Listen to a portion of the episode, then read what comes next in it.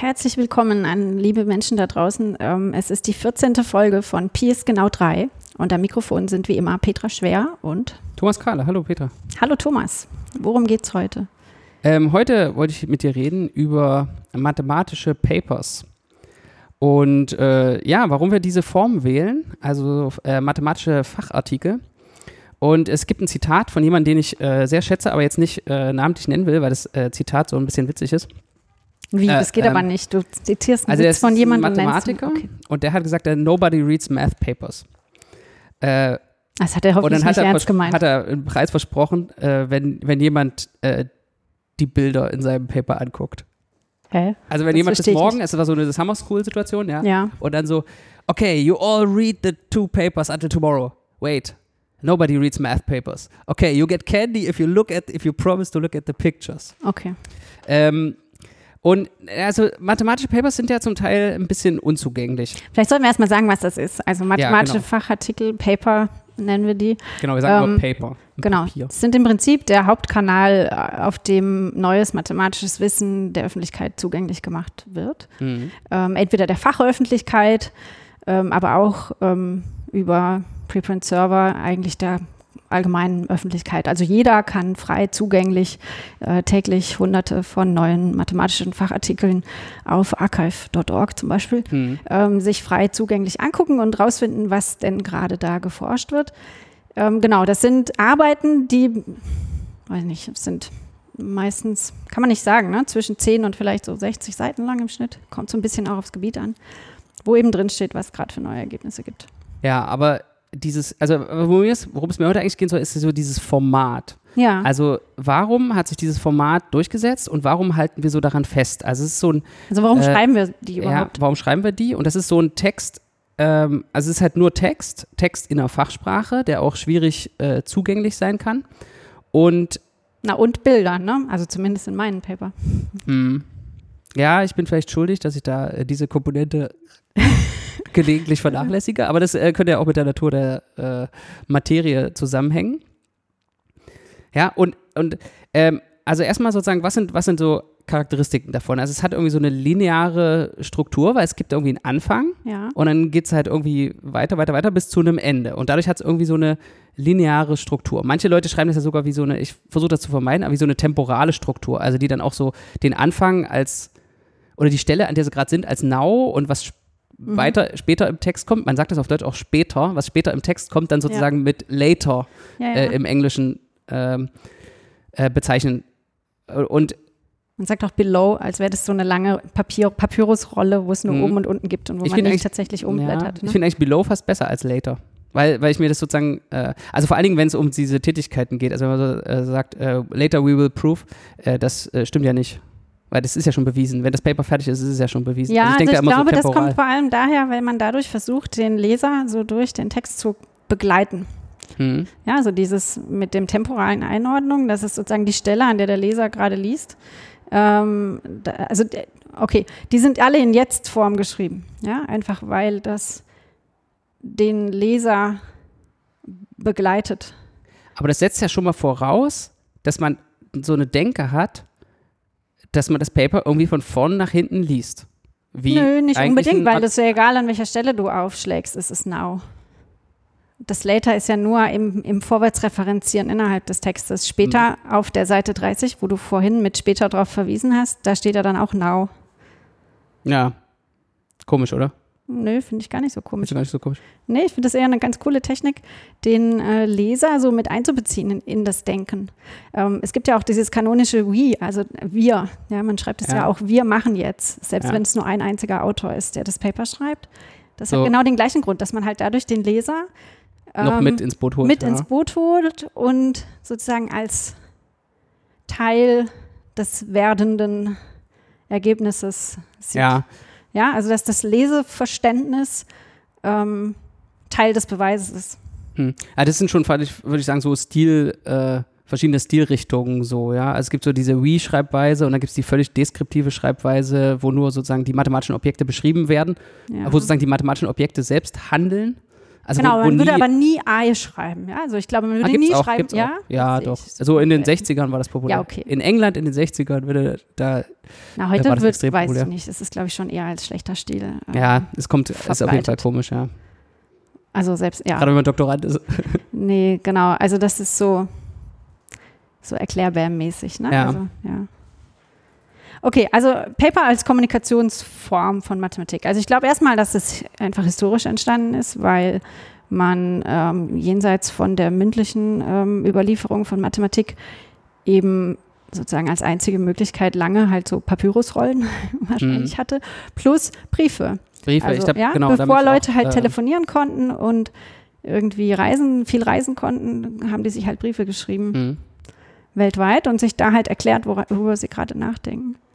Ja, ich habe das auch versucht, so ein bisschen zu recherchieren, aber es ist gar nicht so einfach äh, äh, zu recherchieren, wie es zu dieser Form Kam. kam. Ja. Und ähm, eigentlich so durch Nachdenken äh, bin ich eigentlich auch auf den Brief als äh, eine Form gekommen und dann natürlich dieses äh, Publikationswesen, also als es dann den Buchdruck äh, und Druck überhaupt gab, dann ist natürlich auch äh, an eine Vervielfältigung gedacht worden Ja. und dann sozusagen gibt es diesen Extraschritt des äh, Editierens, also wo halt dann das nochmal ganz, bei einem Brief schreiben ist es ja vielleicht manchmal wirklich spontan, auch wenn ich denke mal, die Briefe, die Gauss sich mit irgendwem geschrieben hat, Nee, die, die sind wahrscheinlich nicht so richtig vorbereitet. spontan Ja, vorbereitet und nochmal Genau. abgeschrieben und korrigiert und so. Äh, aber dieser Prozess, dass man, also dass so sowas immer weiter feilt, feilt, feilt, bis Ja. es irgendwie eine bestimmte Form hat. Na, das hat sich ja mit der Art und Weise, wie man Texte produzieren kann, eh dann nochmal verändert. Ne? Also als Buchdruck noch wirklich Sätzen mit Bleibuchstaben in Mhm. so großen Schiebern war. Oder auch ähm, noch gar nicht so arg lange her, wenn Leute ihre Dissertationen mit der Schreibmaschine schreiben mussten.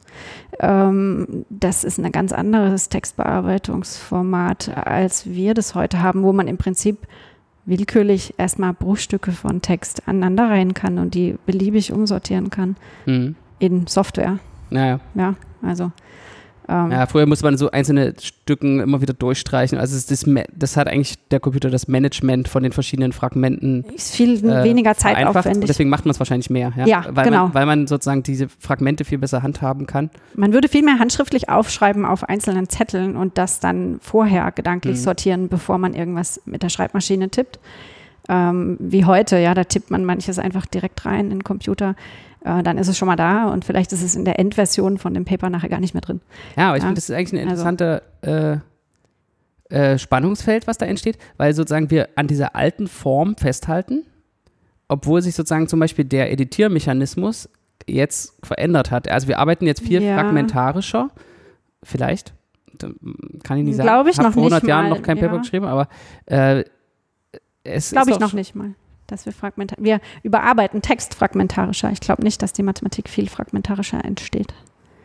Das ist Okay, ja schon immer okay. Puzzlewerk. Ja, ja, ja, gut, gut, gut. Also, das, das, So äh, Beweise das, finden und sowas ist schon immer Puzzlewerk. Ja, ja, das und das lief halt auf Zetteln mit Bleistift. Ja. Oder Tinte. Aber ja.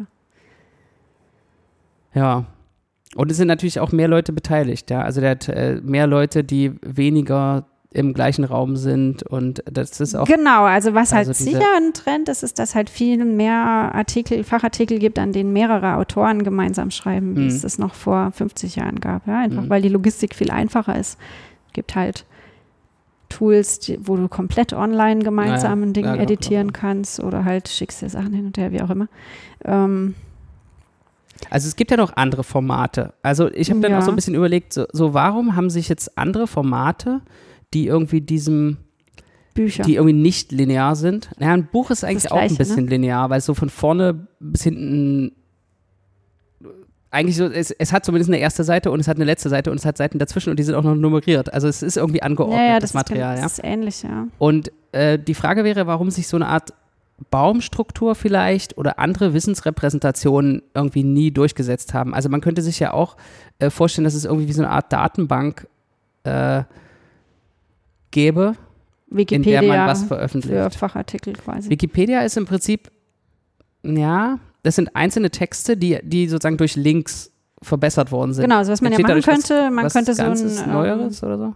Ja, man könnte so einen Hypertext schreiben, ne? Also Ja, ähm, fände ich tatsächlich ganz cool, wenn man Paper manchmal so als Hypertext schreiben könnte, wo man so einzelne Teile ein- und ausklappen kann. Ja. Ähm, weil dann könnte man auch ähm, unterschiedliche Leselevel sozusagen anbieten. Ja? Also wer Mhm. nur den Überblick haben will, was passiert in diesem Artikel, dafür gibt es vielleicht eine weniger technische Formulierung des Hauptsatzes, ähm, keine Beweise, ähm, keine Beispiele. Ah, das wären schon wieder verschiedene Varianten von dem gleichen sozusagen. ne? Genau, und dann kann man die aber einblenden, wenn man das haben will. Mhm. Ja, irgendwie so. Aber es ist natürlich viel schwieriger zu schreiben, weil dann musst du das antizipieren, was man da möglicherweise haben wollen würde Ja. als Leser und Ja. das dann eben auch mitliefern. Das wäre natürlich cool, weil dann müsste man das, diese Arbeit als Leser nicht machen, diese Beweise weglassen und gucken, welche Informationen brauche ich jetzt, welche nicht. Ein bisschen gibt es das selbst in dem normalen, klassischen, linearen gibt's in dem Paper auch, Zum Beispiel ja. kennzeichnen wir die Beweise durch sozusagen, da steht das Wort Proof Ja. am Anfang und da steht die komische Box am Ende. Hoffentlich. Und, äh, also es gibt auch Paper, die machen das nicht und die sind aber ganz fürchterlich zu lesen. Aber dann weiß man zumindest, wo man überspringen kann, wenn man erstmal den Beweis nicht wissen will. Ja, aber Oder sind die, sind die Sätze oft hervorgehoben, irgendwie durch Kursivdruck oder so? Also das ist schon äh, auch eingebaut in das klassische Paper, dieses, dass man weiß, so strukturiert, so wo ist die Information, die man am Anfang braucht und wo ist die Detailinformation. Idealerweise führt einem auch die Einleitung dadurch. Ne? Also wenn, Mhm. die, wenn die gut geschrieben ist, dann sagt einem auch die Einleitung, wo man was findet in dem Paper und welche Kapitel jetzt vielleicht eher technischer Natur und ergänzend sind. Mhm. Ähm, ja, aber was ist denn eine Alternative? Hast du irgendein, irgendeine Idee? Ja, also ich meine, so, es gibt halt mathematische Datenbanken, die irgendwie oft aber sozusagen Computerergebnisse oder so strukturieren, eben, also sozusagen Wissen, was, was irgendwie eher in tabellarischer Form schon vorliegt. Nee, das hilft Ja. auf jeden Fall nicht, um alle Mathematik, die es gibt, abzubilden. Nee. Und dann ist halt die Frage, ob man irgendwie sozusagen äh, diese, also braucht man eigentlich noch was anderes außer dem Vortrag Und im Paper. und dem, und dem Paper, ja. Also es gibt sozusagen die Sprachform oder die Vortragsform, wo man vielleicht auch noch sozusagen eine Schriftkomponente hat und äh, der linearen Erzählweise. Oder ist vielleicht unser Denken schon so strukturiert, dass wir, dass wir eigentlich nur mit dieser Information arbeiten können, ja? Es ist Teil des Verstehensprozesses, ist es zu linearisieren.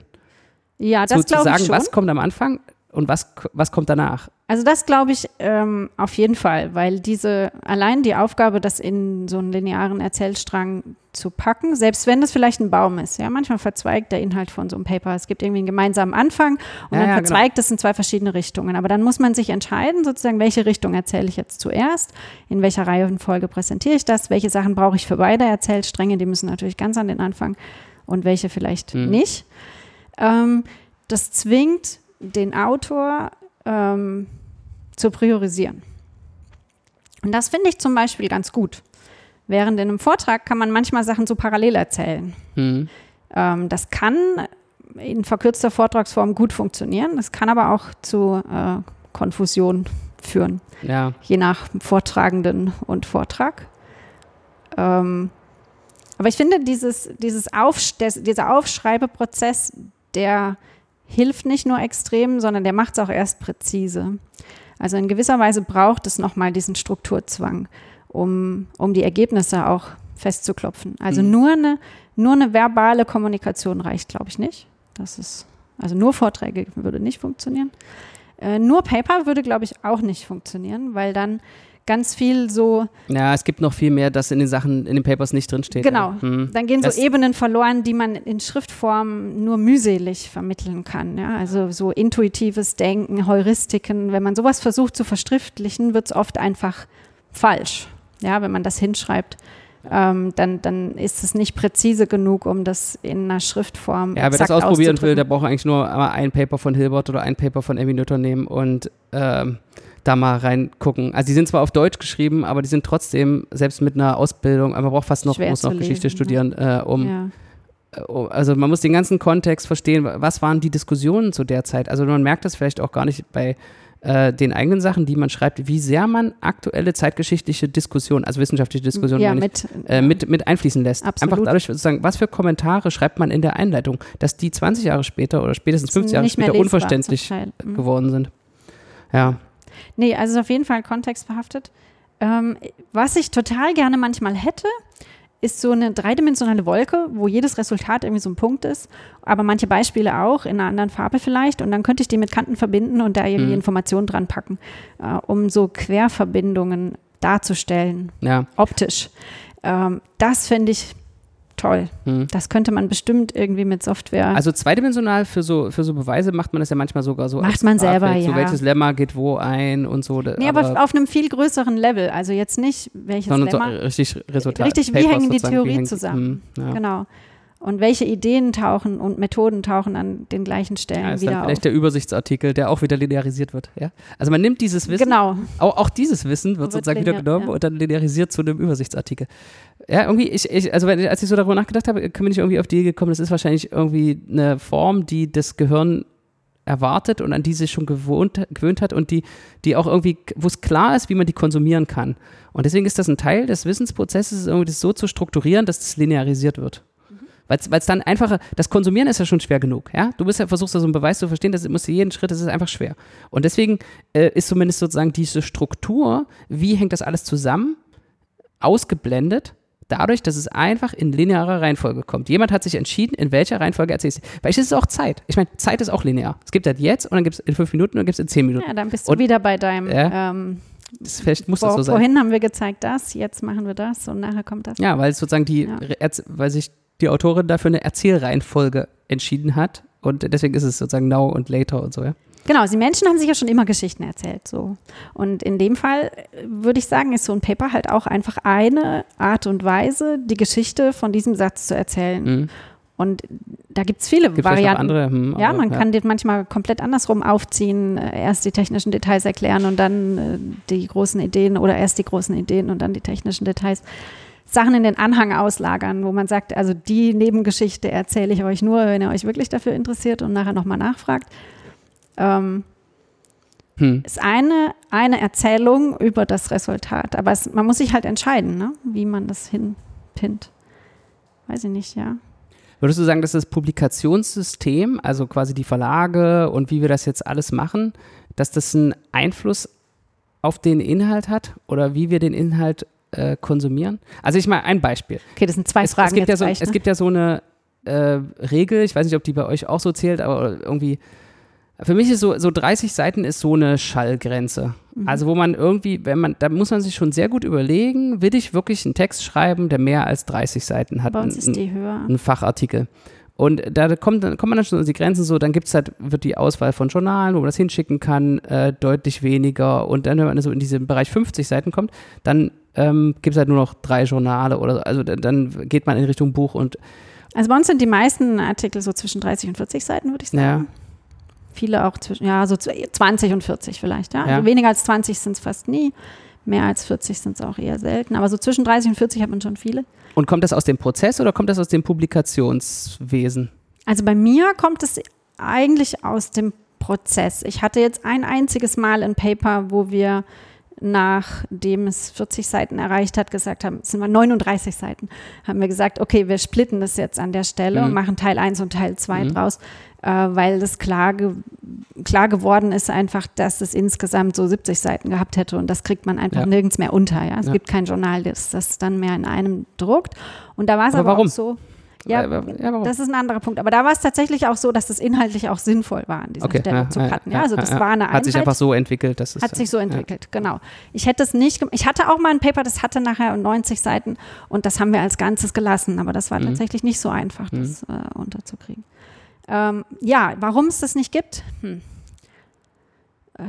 Früher war, das Papier, teuer, früher war das genau. Papier teuer, aber jetzt ist Ja. das ist ja nicht. Ja, nee, gut, jetzt es ist gibt es Kultur, glaube also Ja. ein, eingebürgerte ja. Kultur. Also es gibt ja auch Journale, die ganz harte Cuts haben, ja, die sagen, wir drucken nur Paper unter 15 Seiten. Mhm. Ich finde, Kurzfassen ist ja auch gut, ja. Also ich meine sozusagen so einen ge gewissen Druck zur in der Kürze liegt die Würze äh, ist ja nicht schlecht. Unterschreibe ich absolut, wobei bei manchen Mathe-Papern eher die Tendenz dazu ist, sich zu kurz zu fassen. Hm. Ähm, aber das ist ja auch immer Geschmackssache, wie viel man dann da noch erklärt haben will oder halt. Und wenn es dazu führt, dass was, was getrennt wird, was zusammengehört, also wenn es jetzt nicht so natürlich war wie bei euch, dass so was in zwei Teile geführt wird, dann ist es auch falsch, finde ich. Genau, da, das hat aber auch noch andere Effekte, weil oft einfach Länge von Publikationslisten von Autorinnen belohnt wird. Ja, also Ja. wenn jetzt äh, Professorin X ähm, halt 20 statt 15 Paper auf ihrer Liste stehen hat, dann ist das in gewissen Situationen von Vorteil ähm, im, System, Ja. im Wissenschaftssystem, sage ich mal. Ja, ja, also dieser ganze Bereich. Äh, das ist schwierig, Metriken, ja. Also, aber ist da, okay, da tut sich ja auch was zum Glück, ne? Also, das beeinflusst es auch. Aber dann gibt es halt auch Journale, die sagen, wir drucken nichts, was über 60 Seiten ist. Hm. Ist ja auch ihr gutes Recht.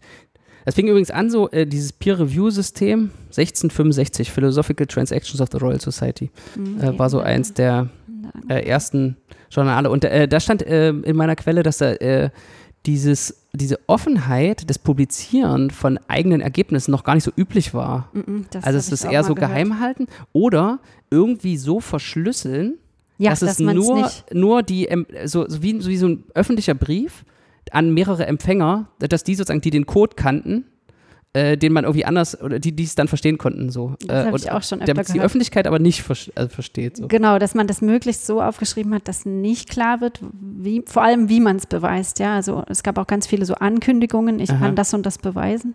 Ja. Ähm, Es ist auch so eine Tradition, glaube ich, die, die die aber nicht. weggegangen ist, ho ja. hoffentlich, aber noch ein bisschen so Spuren hinterlässt. Ich glaube, Gauss, der wollte auch immer sozusagen so den äh, alles verwischen. Also man baut so ein riesen Gerüst auf, das war so seine Theorie, und dann hat man den Beweis, dann baut man eine Brücke, aber das sozusagen alles, was da drunter, was, dieses ganze Gerüst muss alles wieder weg, sozusagen, dass Nur dann nur, noch, nur die. Brücke überbleibt, der reine Beweis, wo man nichts mehr dran sieht. Wo man nichts mehr dran sieht, wie der entstanden ist. Ja, in manchen Papern, manche Papers sehen ja immer noch so aus. Hm.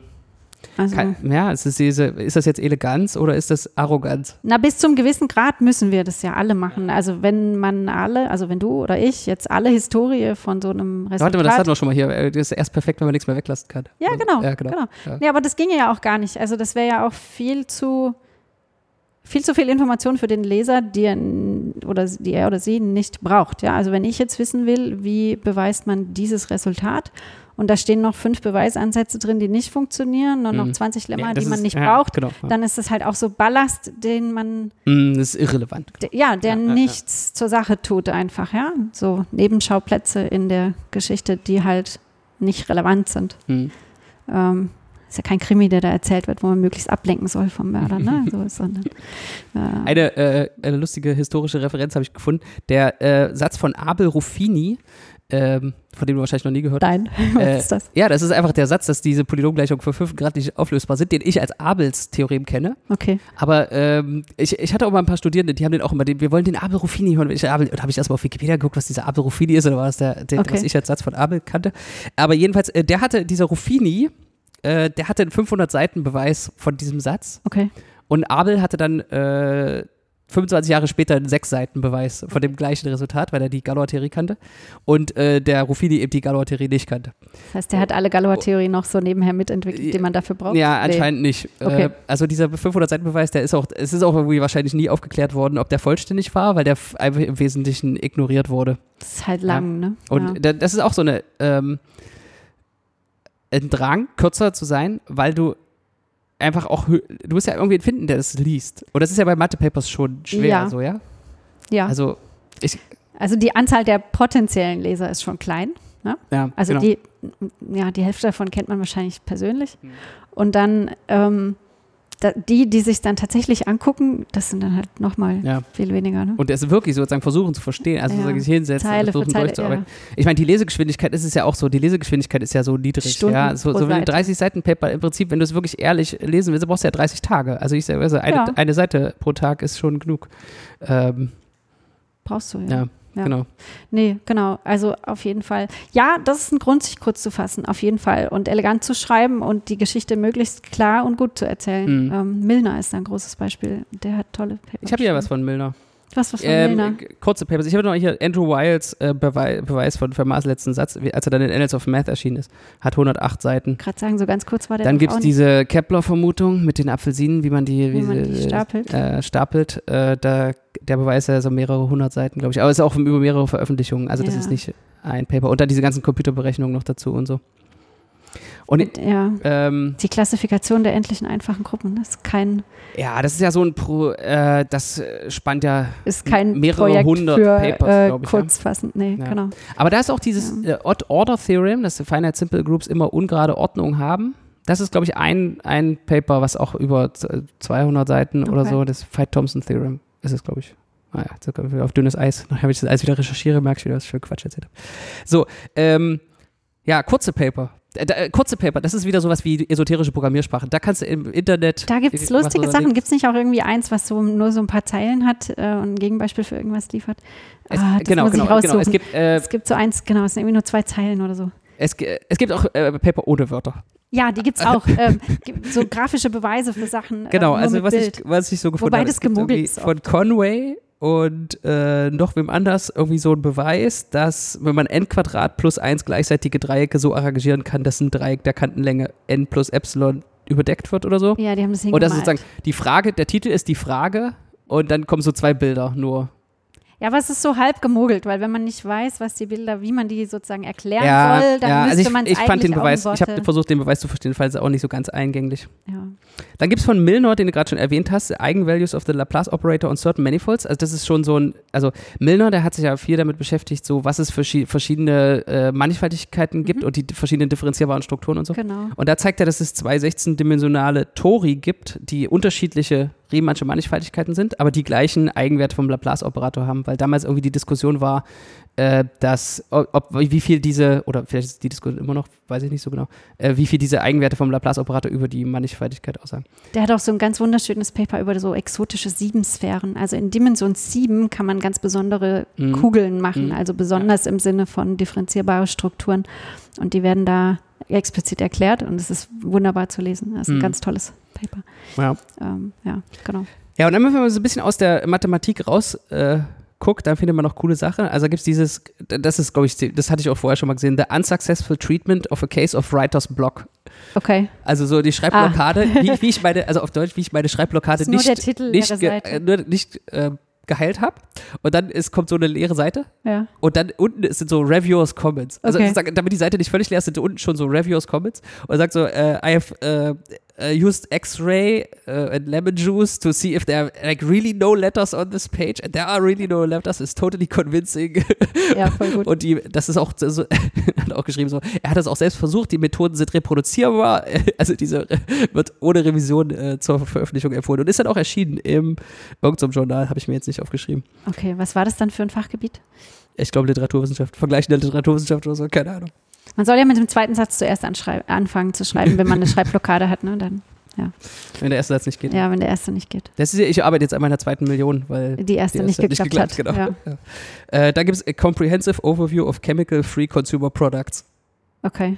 Es hat nur ein Abstract. Also in dem Abstract steht halt so, so wenn Chemikalien in, in Konsumerprodukten sind halt irgendwie immer schlecht und bla bla bla. Deswegen haben wir jetzt hier mal diese vollständige Liste von allen äh, Produkten, die keine Chemikalien enthalten. Okay, leere so, Liste. Leere, leere, Seite. Genau, es ist ein richtig Chemiejournal oh, äh, Und dann gibt es irgendwie so eine, äh, in den Statistikjournalen ist es oft so, dass die so äh, Antworten dann auch noch haben. Also ja. wie so eine Art Diskussion. In der nächsten Ausgabe können dann so Leute irgendwie zu der Diskussion beitragen und dann nochmal so Statements abschicken. Ab, mhm. äh, und dann äh, gibt es irgendwie da eins äh, von, das heißt A Reply to Cardmill. Mhm. Und der Text ist Enough already. Enough already. So, das, so ich glaube, Ende der Diskussion glaub, das, quasi. jetzt reicht's. Okay. Das ist so, und dann das Lustigste ist. So genug jetzt. Dann kommt so eine leere Seite und unten steht so Keywords. Ja. Enough, Semikolon, already. already. Okay. Ja, oh diese ganze. Nee, das gibt es in Mathe nicht. Also es gibt ja keine richtige, was heißt, es gibt keine richtige Diskussion. Also es gibt nicht die, es geht, dauert einfach zu lange, deshalb kann man nicht mhm. sozusagen eine Antwort schicken auf ein Paper, ja. Also es mhm. werden ja oft so Fragen formuliert da werden dann schon Antworten draufgeschrieben im Sinne wenn von. Wenn die Frage so einfach zu beantworten wäre, dann. Ähm, ja, wenn da jetzt vier Wochen später in der nächsten Ausgabe das drinstehen würde, das ging zu schnell, ja, dann hm. war das keine gute Frage. Hm, es dauert eher genau. so vier Jahre, bis sie beantwortet wird und dann erscheint in irgendeinem Journal, vielleicht im gleichen oder in irgendeinem anderen, ein Paper ja. on a question of. Aber ja. ja. Ähm, nee, so schnell geht es nicht. Was würdest du denn sagen, was du, was, ähm, hast du ein Lieblingspaper oder was deine, das sozusagen, was, was ein richtig gutes Paper ausmacht? Oder woran, er, woran man das erkennt? Ah, Dass man jetzt 30 Tage damit verbringen soll, die 30 Seiten. You know it when you see it. Ja, nee, also es gibt schon tolle Paper, ähm, die ich, es gibt auch nicht so tolle Paper. Ähm, oh je.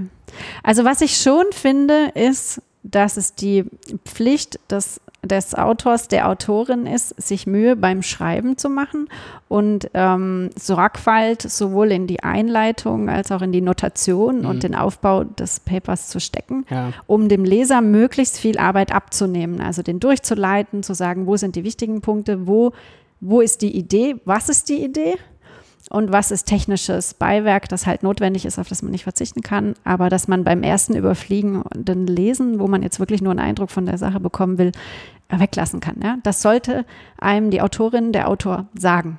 Aber die Leute sind ja unterschiedlich. Die Einschätzung sozusagen, was ist technisches Beiwerk und was ist wundervoll, dass die Technik so zusammenkommt. Dass sie ja, man muss das ja nicht werten. Man kann ja einfach sagen, hier, ähm, Hauptresultat steht da, Beweisstrategie mhm. ist so.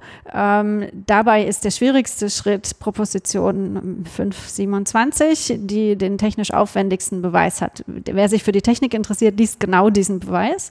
Wer aber sagt, diese Technik ist mir in dem Fall jetzt erstmal egal, ich will wissen, was, mhm. der, was der grobe Weg ist, äh, der oder die liest dann halt nur sozusagen den passenden Abschnitt in, in der Einleitung oder in, in mhm. dem Kapitel dann. Ähm, werten finde ich auch problematisch. Also sollte man nicht. Man sollte auch nicht unbedingt ähm, schreiben, diese wundervolle, ja, also das. Äh, das ist manche erst, also man denkt man sich dabei sozusagen, man, man schreibt sozusagen dann, äh, die wichtigste Zutat ist das und das und äh, genau, aber das alle denken, nee, das ist doch nicht die wichtigste Zutat oder jemand, ja, also es kann halt, ich denke, da ist Ja, was man schon sagen kann, ist so Key-Lemma, ja, also so Schlüssellemma oder mhm. was halt ähm, mhm. wichtigster Beweisschritt oder so. Natürlich ist er auch meinungsbehaftet, aber das kann man ja auch transportieren. Mhm. Ja, aber es gibt auch ähm, die gegenteilige den Gegenteil, was heißt den gegenteiligen Ansatz? Es gibt auch Leute, die einen anderen, ein bisschen anderen Ansatz haben und sagen, nö, also der, die Leserin, Leser soll selber bitte auch was tun und mhm. ich ähm, komprimiere das so weit wie es geht, lass weg, was man alles weglassen kann, ohne dass der Beweis komplett unlesbar wird. Schönheit des Beweises ist mir egal, Hauptsache der ist vollständig und richtig. Ähm, Finde ich so ein bisschen doof, weil das unter Umständen, wenn sich Leute wirklich die Mühe machen wollen, das zu lesen, gleich von mehreren Leuten die Zeit verschwendet. Hm. Ähm, ja, außerdem ja. glaube ich, dass Milner zum Beispiel auch unter anderem auch jetzt die Originalpaper noch gelesen werden, weil die halt so schön lesbar ja, sind. Ja.